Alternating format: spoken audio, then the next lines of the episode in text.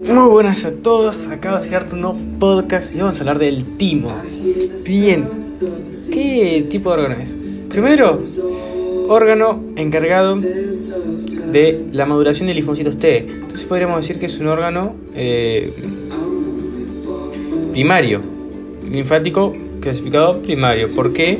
Porque teníamos primarios y secundarios. Los primarios se encargan de maduración eh, y creación de linfocitos tanto T y B, y los secundarios se encargan de la respuesta inmune. Al timo lo podemos clasificar como primario porque se encarga de la maduración de los linfocitos T.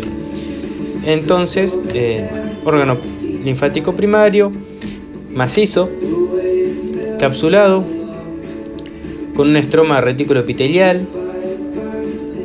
Así que bueno, vamos de lleno con él. Entonces dijimos capsulado. Bueno, cápsula de tejido conectivo colágeno de seno modelado. Emite trabéculas que van a formar pseudolobulillos. ¿Por qué? Porque las trabéculas no terminan de completar un lobulillo, sino que terminan, quedan como medio a la mitad. Forman pseudolobulillos. En cada pseudolobulillo nos encontramos con una corteza y una médula. La corteza más basófila, la médula más pálida.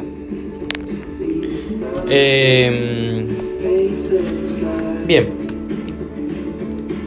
En la corteza no vamos a encontrar más que nada tejido linfático difuso. Eh, no vamos a encontrar tejido linfático nodular, nunca en la corteza del timo. Y en la médula nos encontramos un tejido linfático un poco más pálido, con senos medulares. Eh,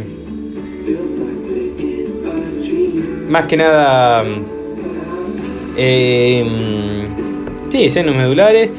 Y lo que sí nos vamos a encontrar son corpúsculos tímicos, que son estructuras muy acidófilas, se dice que como en catáfilas de, cebolla, que no van a ser más que un tipo de célula del estroma del timo, es decir, un tipo de célula retículo epitelial envejecida.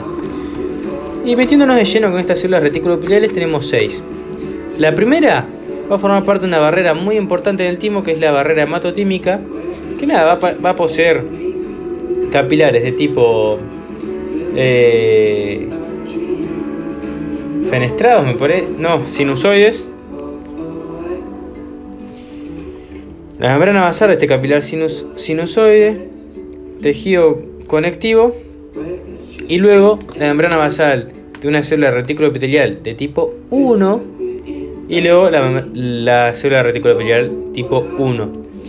La célula retículo epitelial del tipo 2 la vamos a encontrar en la corteza, la de tipo 3 y 4 en la unión córtico-medular, es decir, en la unión entre la corteza y la médula, la, y la célula de retículo epitelial de tipo 5 en la médula, al igual que la 6. Y la 6 es la célula de retículo epitelial que al envejecer forma el corpúsculo tímico, que teníamos, tenía forma de catáfila de, de cebolla bien acidófila. También lo pueden encontrar con el nombre de corpúsculo de Hassel.